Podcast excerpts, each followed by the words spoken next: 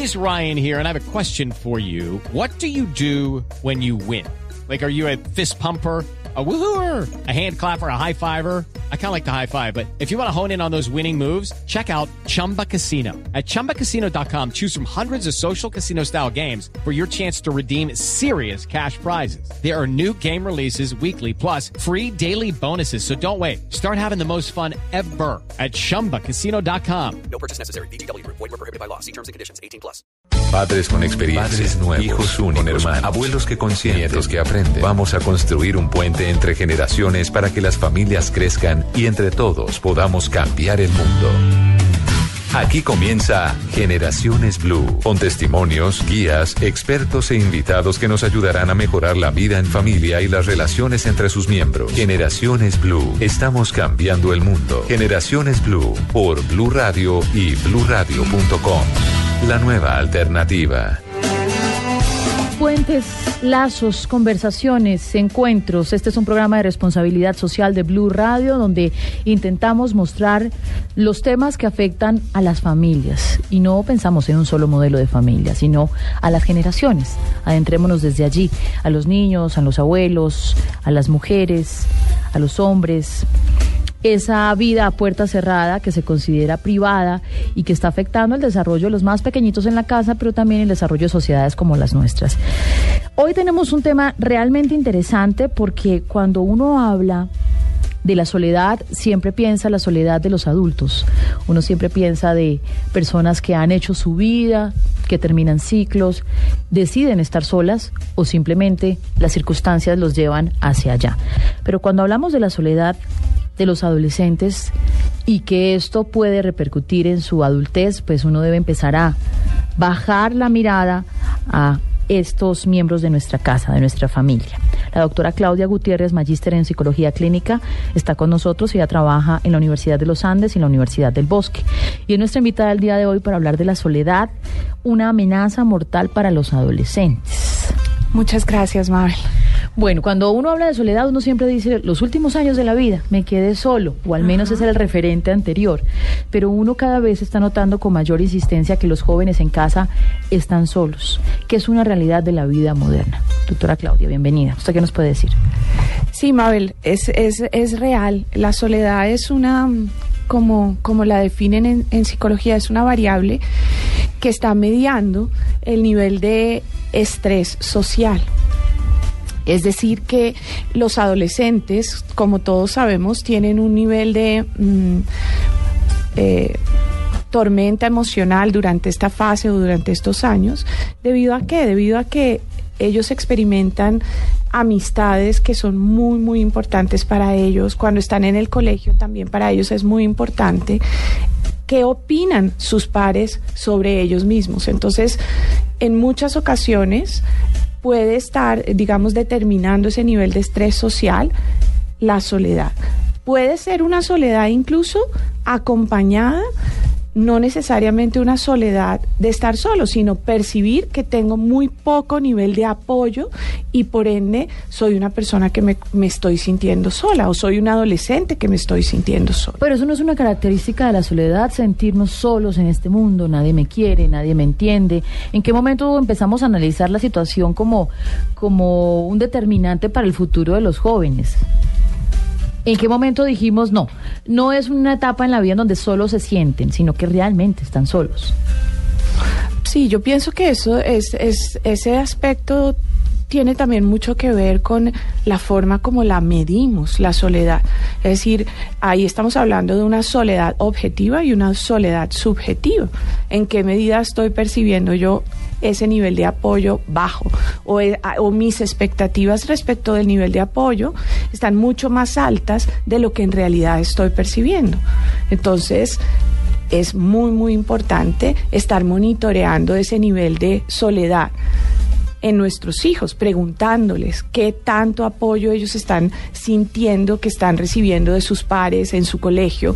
En un estudio también que yo estaba revisando, eh, diseñaban en los uh, aparatos de iPhone una forma de medir eh, eh, la soledad. Entonces le preguntaban a los chicos seis veces durante el día qué tan solos se sentían y qué nivel de estrés estaban percibiendo en esos momentos.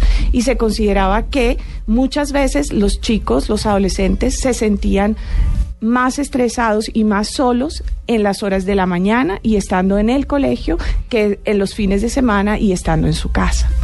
Muy interesante. Regresamos en instantes. Esto es Generaciones Blue. Hoy hablamos de la soledad, pero en las nuevas generaciones, en los adolescentes. Generaciones Blue. Estamos cambiando el mundo.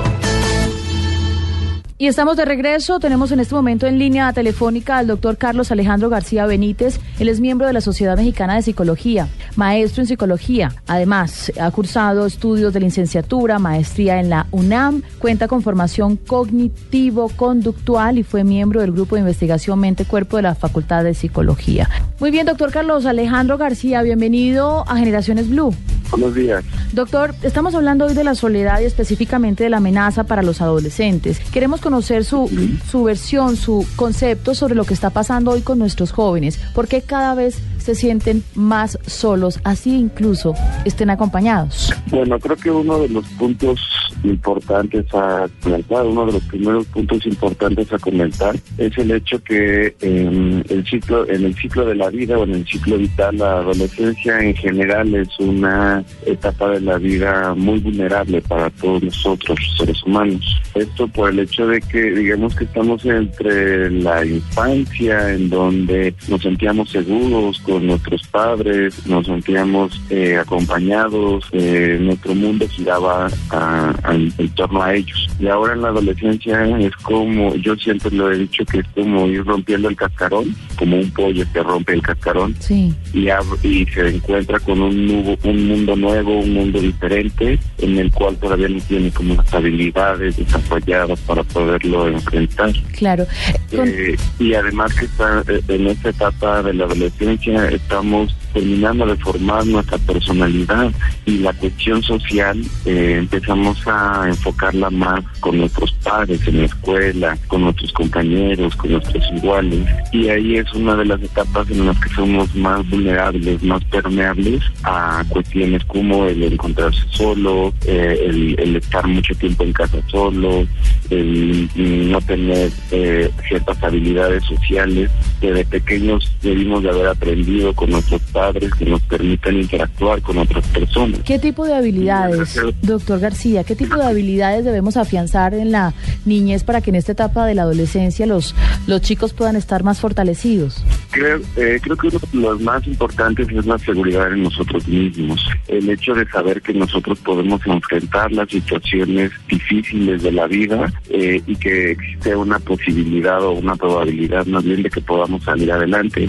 Eh, la- el concepto que tenemos nosotros mismos, nosotros en terapia cognitivo-conductual, a este le llamamos el autoconcepto. El autoconcepto que es un co- es un eh, es un concepto que viene más o menos por ahí de los años 70 con un psicólogo llamado Albert Bandura, quien hablaba de, de, que debemos de tener una buena, primero una buena imagen, es decir, la imagen que nosotros tenemos de nosotros mismos debe ser, debe ser buena, debemos de creer que, que tenemos una buena mm, imagen hacia nosotros y hacia los demás. Ujú. Otro punto sería la autoeficacia, es el hecho de sentir que nosotros podemos lograr lo que nos proponemos. Y otro punto importante sería la autoestima, que es el hecho de el, el valor que nosotros nos damos a nosotros mismos. Mucha gente cree que tener una buena autoestima es perfecto, pero no es así, más bien es aceptarnos tanto con las cosas buenas que nos gustan como con las que no nos gustan, que mucha gente le llama defectos. A mí no me gusta llamarle defectos porque estamos hablando de manera implícita como si nosotros tuviéramos, tuviéramos un, un defecto, un problema, pues no sé si simplemente es una característica más de nosotros. Entonces, teniendo un buen autoconcepto, eh, no, es- eso nos da seguridad a nosotros mismos y nos permite enfrentar las situaciones sociales con las demás personas. ¿Cuáles son los riesgos de que los adolescentes se sientan solos? Porque le preguntaba a nuestra experta aquí en la mesa hace algunos instantes sobre, sobre una etapa normal de la. Es decir, en el proceso de la adolescencia los chicos empiezan a independizarse y empiezan a decir nadie me entiende, nadie me comprende. ¿Cuáles son los signos de alerta, de alarma que los padres tienen que empezar a identificar para saber "Mm, aquí algo está pasando? Claro. Bueno, sí, eh, aquí justamente como le eh, comentaba yo al principio, eh, una de las partes complicadas, eh, o más bien no que complicadas, complejas eh, de la adolescencia es que hay una línea muy delgada entre lo que es parte de la etapa del ciclo vital de- de- del adolescente y ya y, y y ya algo que se está complicando, ¿no? Entonces, aquí regularmente los adolescentes lo que hacen es como encapsularse un poco, sobre todo con las figuras de autoridad, en este caso mis padres que justamente están tratando, que justamente están tratando de independizarse, eh, sobre todo emocional, moral y psicológicamente. ¿no? La etapa del desarrollo cognitivo de los adolescentes les pide ya que empiecen a generar sus propios juicios, sus propios, eh, sus propias creencias, sus propios puntos de vista. Y pues regularmente estos en algunas ocasiones empiezan a chocar con, con la de los padres y los padres no logran en muchas ocasiones comprender esto y lo interpretan como que están siendo mal educados o están siendo rebeldes o- y lo que hacen es tratar de imponer. Y una de las cosas que uno puede hacer como padre de un niño de un hijo adolescente es tratar de ejercer la autoridad porque justamente eso es a lo que le están eh, tratando de vivir entonces cuando hay canales de comunicación eh, no tal vez como lo habían antes sino un canal de comunicación en que el, el hijo mantiene constante eh, comunicación con, lo- con los padres y no se aísla, eh, podríamos hablar de que es parte del mismo, sí está haciendo, está tratando de independizarse, pero bueno, no deja de, de comunicarse con niños. Pero el Claro. aislamiento, por ejemplo, el, el aislamiento, eso podría ser una mm, señal, eh, la, la irritabilidad, eh, que le digo, es parte también de la adolescencia, pero es como una, Sí. una irritabilidad ya que sale de, de, de la, de la norma.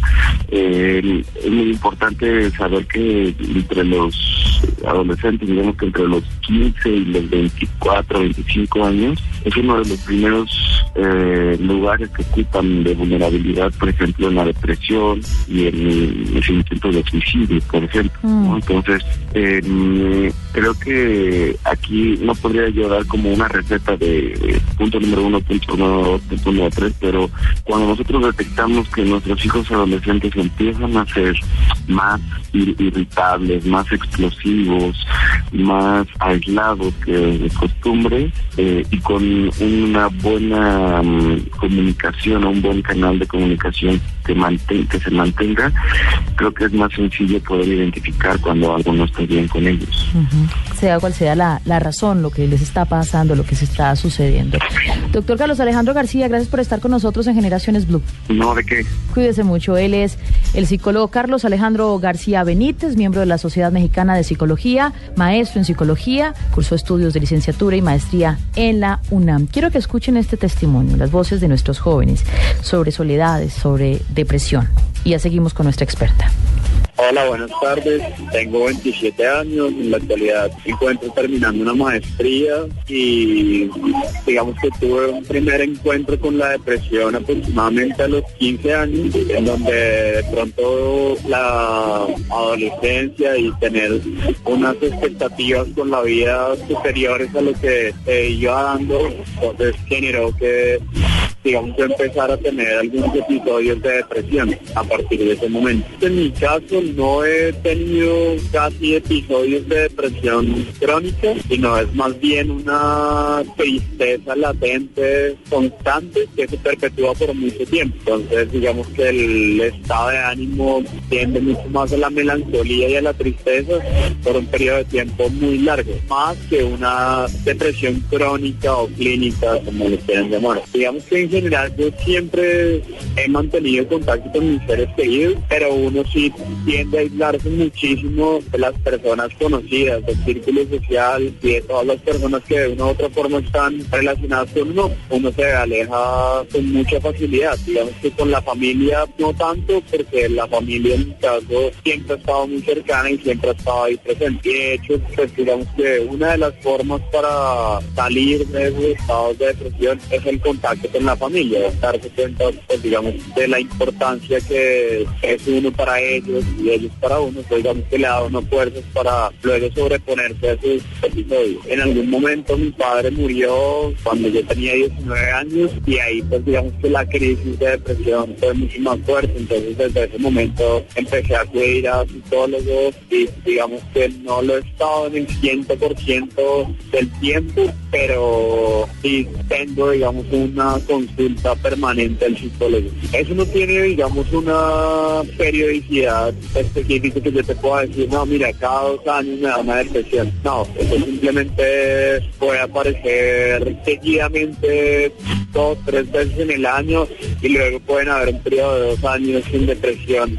No, digamos que no es un, no te puedo dar un dato específico de cada cuánto se repiten los episodios. Cuando uno tiene un episodio de depresión, de tristeza, eh, la voluntad y las ganas de hacer cualquier cosa se disminuye. En mi caso yo no me he meditado para la depresión en mi momento porque digamos que le tengo bastante temor a los antidepresivos. No he querido recurrir a ellos, por lo menos en este caso de la depresión no he tomado antidepresivos. Generaciones Blue. Estamos cambiando el mundo. Bueno, seguimos con este tema. La soledad amenaza mortal para los adolescentes. Un aislamiento o el aislamiento tendría efectos nocivos para la salud, no solo a nivel psicológico, sino también corporal. Los jóvenes solitarios sufrirían más de enfermedades como la obesidad en el futuro. Un estudio de la Universidad de Carolina del Norte en los Estados Unidos examinó efectos físicos de la soledad en cuatro grupos de edad distintos. Y lo que esto reflejó, entre muchas otras cosas, es que quienes tenían menos amigos durante la adolescencia tenían una mayor tendencia a sufrir de inflamación, presión arterial alta, problemas de peso clínicos durante la adultez. Y también este estudio indicó que la soledad durante ese periodo de crecimiento era peor incluso que la falta de ejercicio. Claudia Gutiérrez, en psicología clínica, está con nosotros y estamos hablando de este tema. En el bloque anterior usted nos contaba sobre otro análisis, otra investigación que hacía referencia a la soledad de los adolescentes, en qué momentos del día se sentían más solos y en qué circunstancias. Y nos estaba contando que, según esta aplicación que está en los teléfonos móviles, cuando más se sentían solos los adolescentes eran en espacios educativos, es decir, cuando están en el colegio. ¿Cómo es esto? Si están con los compañeros, ¿cómo hablar de soledad en ese instante? Ok, es precisamente eso lo, lo- lo novedoso eh, del, del estudio y lo importante que los colegios trabajen sobre el clima social, porque muchas veces no es eh, suficiente estar rodeado de personas, sino que esas personas puedan tener contigo una relación significativa, que te tengan en cuenta, que te consideren, que te incluyan. Entonces, esos aspectos son determinantes también de la soledad. No solo el hecho de que el muchacho esté rodeado con gente, puede estar solo si de esa gente no está recibiendo el apoyo. Sí, Pero uno en el colegio está con sus pares. Sí, me Debería llam- estar acompañado, ¿no? Me llamó la atención en este estudio que se hizo precisamente eh, en eh, Holanda en diciembre del 2015 que ellos mencionaban o hacían la diferencia entre amigos y compañeros de clase. Entonces, eh, muchas veces amigos son aquellos que eh, te, te reflejan o te hacen sentir importante, te tienen en cuenta, para quienes eres significativo. Por eso es tan importante que los padres estén monitoreando o estén dándose cuenta de la calidad de las relaciones sociales que sus hijos están teniendo. Psicóloga Claudia Marcela Gutiérrez, ahondemos sobre el espacio del colegio. ¿Ok? ¿Qué es lo que está pasando allí? ¿Por qué se ha vuelto en un espacio tan hostil para nuestros adolescentes? Eh, una descarga de rabia, de energía, una descarga incluso para los jóvenes de lo que pasa en la calle, miedo, matoneo. ¿Qué está pasando allí? Sí, yo creo que el nivel de competitividad de pronto en el contexto escolar está muy alto y también considero que el nivel de involucramiento de los adultos, quienes de pronto podrían ser mediadores, podrían ser catalizadores de estas relaciones de pronto eh, solamente... eh, impulsadas por el deseo de estos adolescentes de protagonizar y de ser importantes, Me explico. Es decir, los adolescentes, cada uno de ellos está luchando por su propio reconocimiento y por buscar su autoestima. Pero son un grupo de personas que están compitiendo todas por lograr ese reconocimiento. Entonces es muy importante que los adultos se involucren, ¿sí? Y pienso que muchos de los... Eh, trabajos que se están haciendo desde la psicología en los contextos escolares es procurar que esos adultos estén mucho más pendientes de la calidad de las relaciones que hay entre estos adolescentes y que no permitan ese tipo de matoneo, de eh, ciberacoso, de competencia por ese reconocimiento social y una competencia muchas veces dañina que, puede terminar incluso lesionando o afectando a nivel físico, como lo muestra este estudio que ustedes están mencionando, a los, a los adolescentes que sufren de estrés social asociado a la soledad. ¿Por qué estamos tan solos? ¿Qué está pasando? Somos más individualistas, estamos viviendo una vida más, pues uno diría introspectiva, porque la realidad es que siempre es como hacia afuera, hacia la competitividad, hacia el comercio, hacia la compra, hacia cómo me veo, pero nos estamos sintiendo más solos. Los más pequeñitos, los más adolescentes y los adultos también. Es cierto, yo pienso que eso nos lleva a centrarnos en, recuperar esos tiempos y esos espacios de familia, como lo decía también el estudio, eh, los adolescentes reportaban menor nivel de estrés social y menor nivel de soledad los fines de semana cuando estaban en compañía de su familia o de los que ellos consideraban sus amigos. Y eso es una realidad. Voy a hacer una segunda pausa, regreso en instantes con un testimonio que les va a gustar. Un joven que nos cuenta cómo es sentirse solo, por qué solo, si papá, mamá está allí presente, si tengo compañeros, si está la abuela, si están los cuidadores. ¿Cuál es esa soledad tan intensa que les produce un inmenso vacío a nuestros jóvenes? ¿De qué estamos hablando? Al volver. Generaciones Blue. Estamos cambiando el mundo.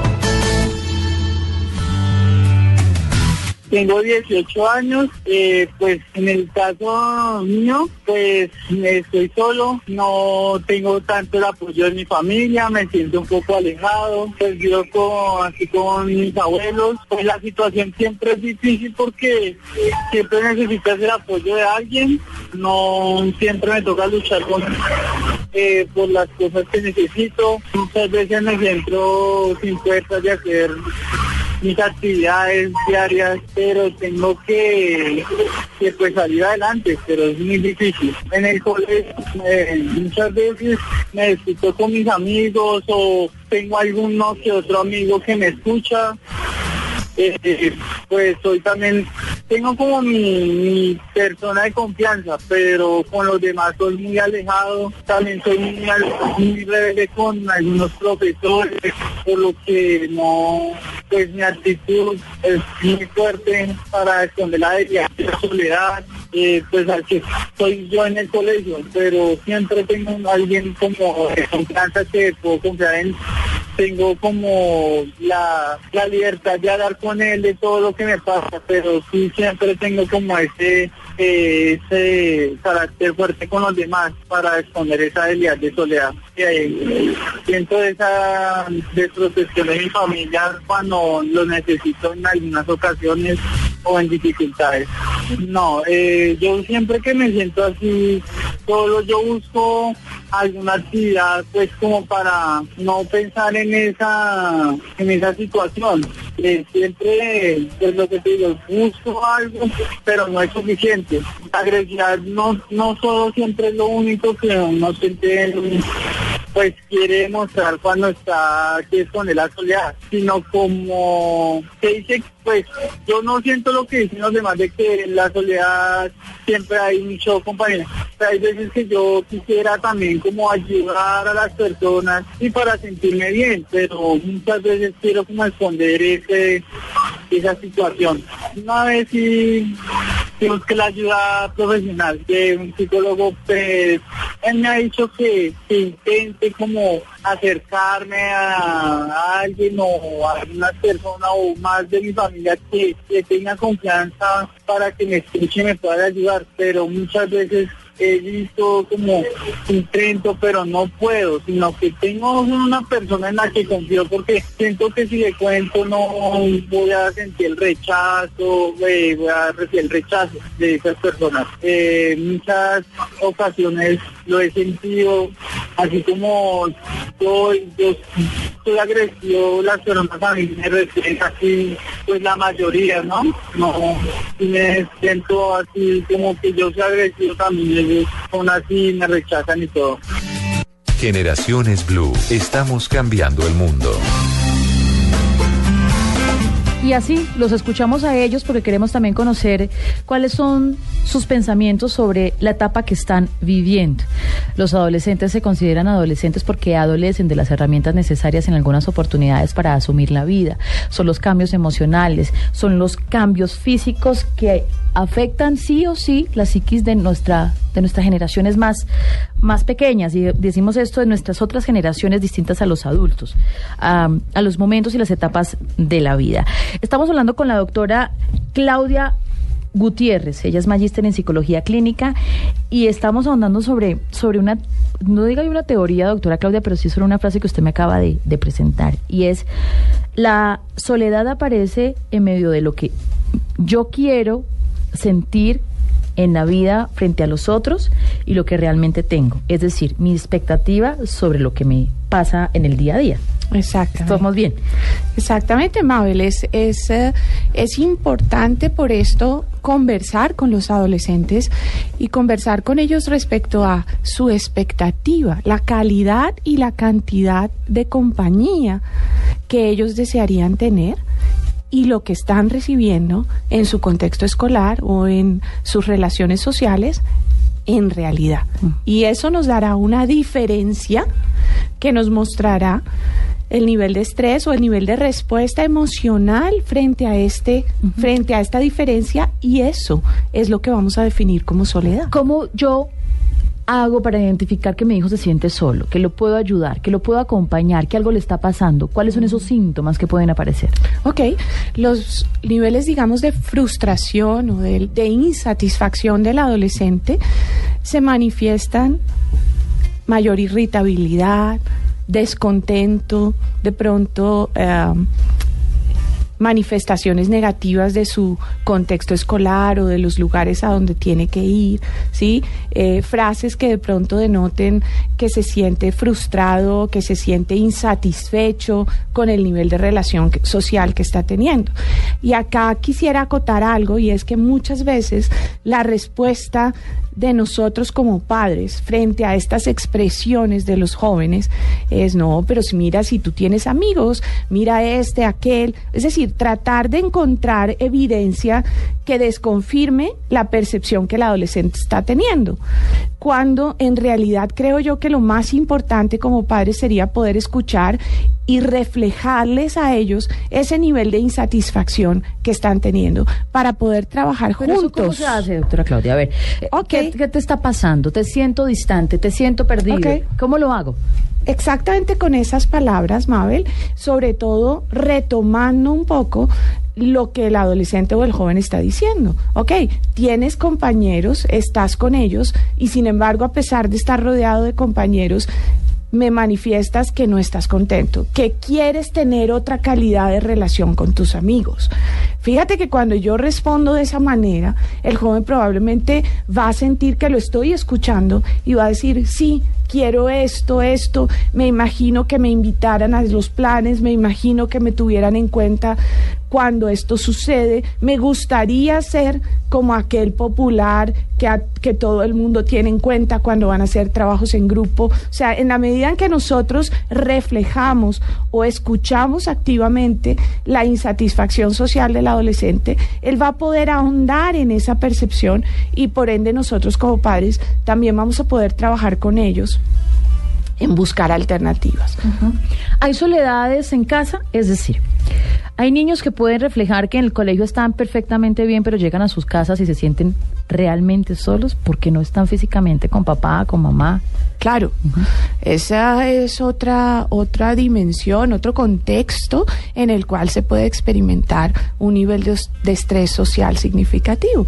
Y como lo mencionabas tú en la introducción, pues eh, también esto nos debe llevar como padres a, a ver qué, ca- qué cantidad de tiempo estamos compartiendo y qué calidad de tiempo, a través de qué actividades, porque muchas veces no es extraño escuchar a las familias conversar de que eh, puede que estén reunidos en casa, pero cada uno está con su dispositivo celular, cada uno cada está cada uno está en su propio mundo virtual, pero realmente están eh, obteniendo de ese nivel de compañía física el máximo provecho.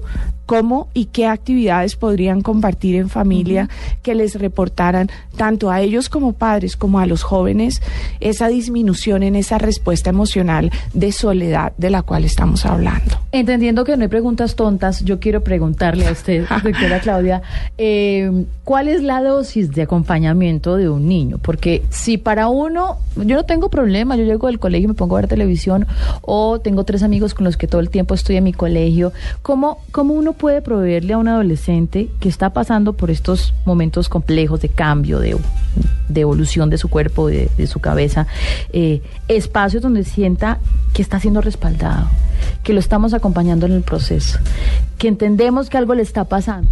Ok. Pues yo creo que indiscutiblemente eh, ahí el, el parámetro de referencia lo debe tener el adulto. O sea, el adulto, el padre de familia, la madre de familia, debe preguntarse en ese día a día qué calidad de tiempo estoy pasando con mis hijos y eso también me lleva a señalar otro aspecto.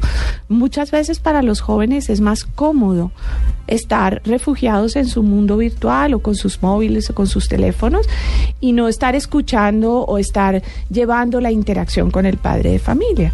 Pero es en esa persistencia de, hijo, ven, hagamos esto, vamos acá, hagamos esto otro.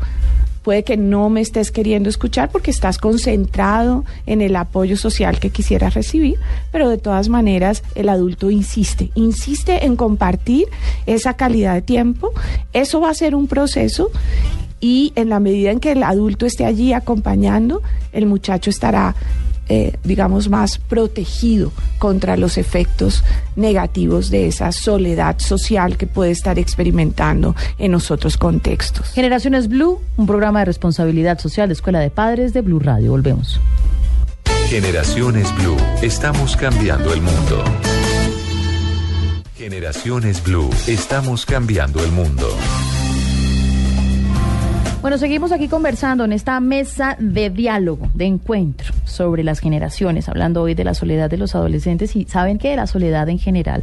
Doctora Claudia Gutiérrez, usted me está contando una historia maravillosa y, y, y ayuda a hilar lo que hemos dialogado el día de hoy es qué tan conectados están el tema de la depresión y la soledad. Gracias, Mabel. Pues definitivamente esta respuesta emocional que se produce frente a la discrepancia entre la compañía que anhelo y la compañía que realmente tengo, que se define como soledad, pues obviamente si esa respuesta emocional es de carencia, es de falta, es de ver que estoy muy distante o está muy distante lo que estoy recibiendo de lo que espero recibir, pues la consecuencia o la emoción negativa podrá llamarse depresión. Sin embargo, la tendencia natural a esa depresión es muchas veces aislarse, es decir, quedarse en casa, eh, eh, no llamar a las amigas, no hacer actividad, ¿sí?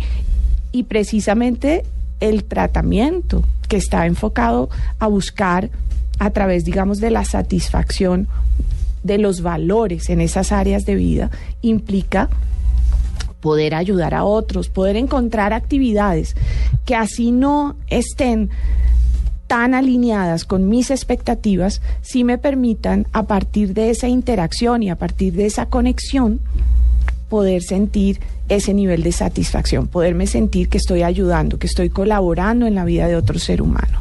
Es decir, si yo tengo un cuadro de depresión, eso ya hace parte del lenguaje de absolutamente todos. Estoy como con la depre. Eso lo hemos dicho en algún momento de nuestra vida. Pero si es un vacío constante, si me siento solo, una de las alternativas que yo puedo hacer con los jóvenes y con los adultos es intentar conectarme con otros, ayudarles a otros. Eh, yo si le estoy entendiendo bien, incluso acciones humanitarias, vinculación a grupos de trabajo animalistas, eh, buscar que eso pueda generarme a mí eh, Vínculos. Eso. Exactamente. Exactamente. Es, digamos que cabe aclarar que, pues, primero que todo, una persona que se esté sintiendo deprimida, pues debe consultar al profesional, es la primera medida que quiero recomendar. Pero digamos que esas frases cotidianas de in- ese nivel de insatisfacción o que de pronto al terminar el mes estamos viendo que estamos digamos, ocupando la mayor parte de nuestro tiempo en actividades que de pronto no tienen que ver con ayudar a otros, con satisfacer esa área de vida que es el área de servicio, el área de conectarme con otros en función de actividades. Tan comunes también en la jubilación, que es otra edad en la cual también se experimentan niveles de soledad bastante altos, que son mencionados en el estudio y que eh, hay muchos espacios donde esos adultos mayores pueden sentirse útiles, pueden sentirse aportando a la vida de otros, ayudando a llevar la vida a otros, y eso definitivamente va a contrarrestar el nivel de depresión. Doctora Claudia Gutiérrez, magíster en psicología clínica, gracias por estar con nosotros en Generaciones Blue, por ayudarnos a entender este tema de la soledad en los jóvenes, una amenaza mortal para los adolescentes y para los adultos. Somos cada vez más individualistas, pero también nos estamos sintiendo más solos. Exactamente, sí. No solamente es que nos llevan a la competencia de estar eh, en un mundo como una burbuja, como seres humanos solos, sino que esa, esa soledad también se está viendo reflejada en nuestros sentimientos, en nuestro interior. Gracias. Muchas gracias, Mabel. Y a ustedes por estar con nosotros. Esto es Generaciones Blue, un programa de responsabilidad social de Blue Radio. Generaciones Blue. Estamos cambiando el mundo.